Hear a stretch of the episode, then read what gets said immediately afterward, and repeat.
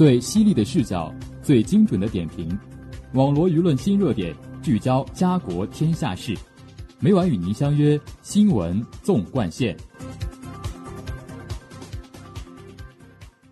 新闻每天发生，视角各有不同。欢迎收听今天的《新闻纵贯线》，与我一起聊新闻，说天下。我是今天的主播王纯一。今天由我为大家带来最新鲜的微博热点板块。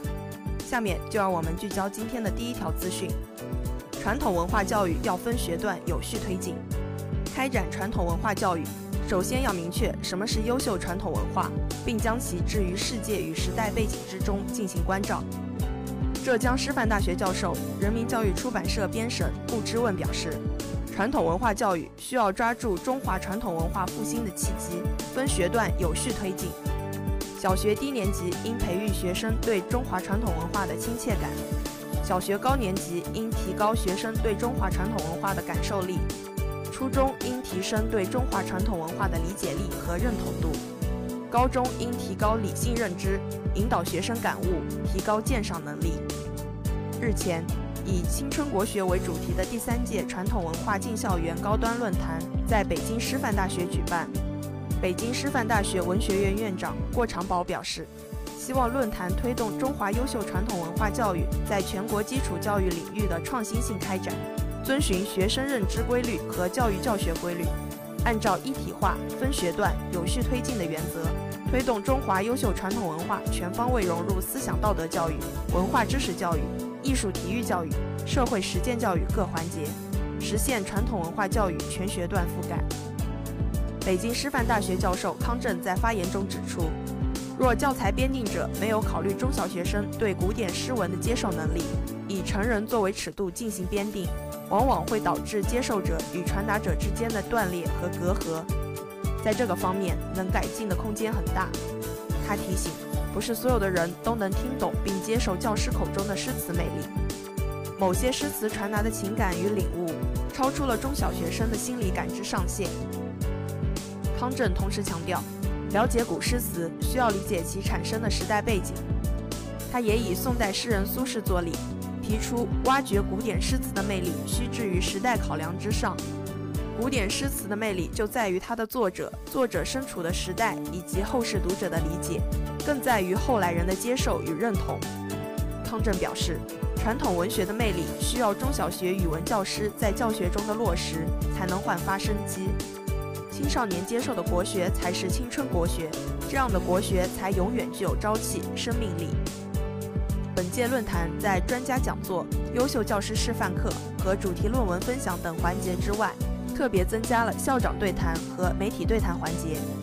北京师范大学附属实验中学校长李晓辉，北京市八一学校副校长王华贝，兰州市第十九中学副校长蒲文华，中国诗词大会总导演严芳，中华书局大众图书出版中心主任李静。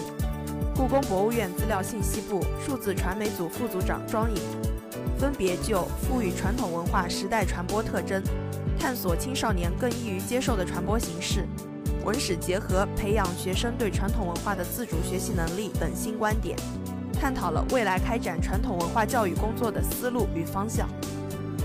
据悉，本次论坛由北京师范大学文学院与北京师范大学培训与基础教育管理处联合主办。来自北京高校的教师代表及广东、甘肃等二十多个省市自治区的六百余名大中小学及幼儿园一线教师代表参加论坛。北京师范大学青春国学计划目前已由北京师范大学文学院正式发布，将为全球范围内希望在传统文化方向体现教育特色的教育区域与学校提供学术指导与课程服务。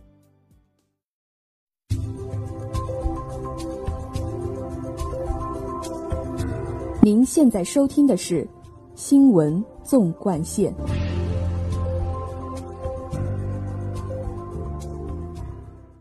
下面请听第二则资讯：OFO 退押金一再延迟，共享单车未来何去何从？共享单车的关停和禁投令后，不少城市街头的共享单车仅有摩拜和 OFO。然而，作为双寡头之一的 OFO，从部分海外市场撤离。退押金一再延迟，与多家网贷平台合作等表现，令市场再次对其资金链健康担忧。上周，OFO 与 PP Money 合作推出了押金转理财基金的方案，引起网友热议。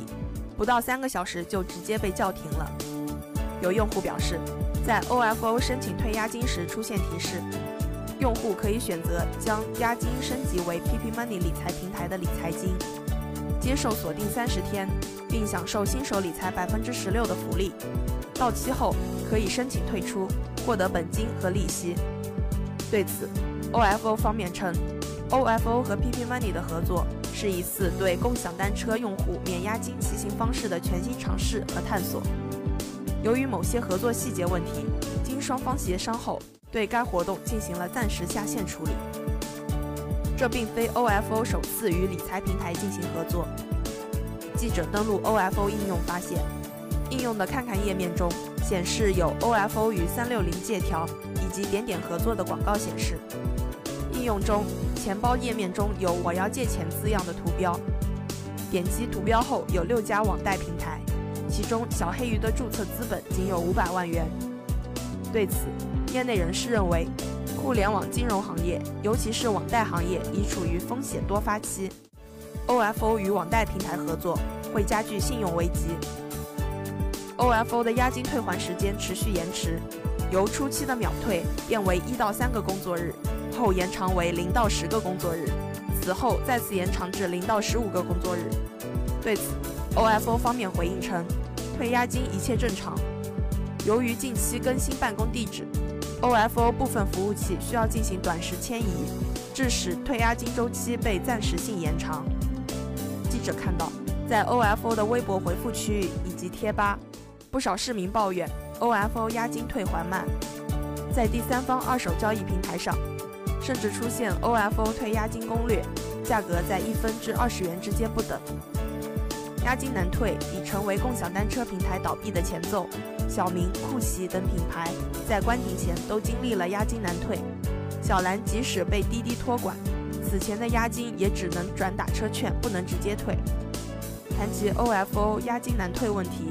中国电子商务研究中心主任曹磊建议，对于押金问题，首先要明确共享单车押金退还流程和工作日期限制，设立专门账户用于押金退还。其次，共享单车平台、共享单车平台与个人征信系统接入，鼓励对于信用系数高的市民免收押金。最关键的是，要规范押金使用，保障资金安全。在监管下，允许共享单车平台拿押金用于商业投资，但需要限制比例。共享单车押金难退问题，在今年全国两会期间引发代表委员们热议。全国政协委员、经济学家张连起建议引入免押金机制。全国人大代表、广西壮族自治区建筑科学研究设计院副院长朱慧英也提出，应鼓励企业推进免押金制度。目前，越来越多的平台全面或部分免押金。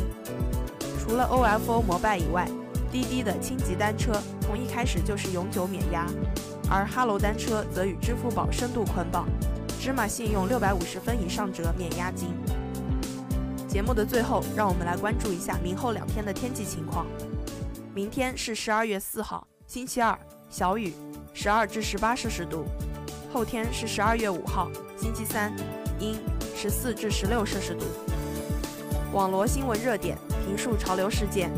以上是今天新闻纵贯线的全部内容，感谢您的收听，也欢迎您继续收听本台其他时段的节目。再见。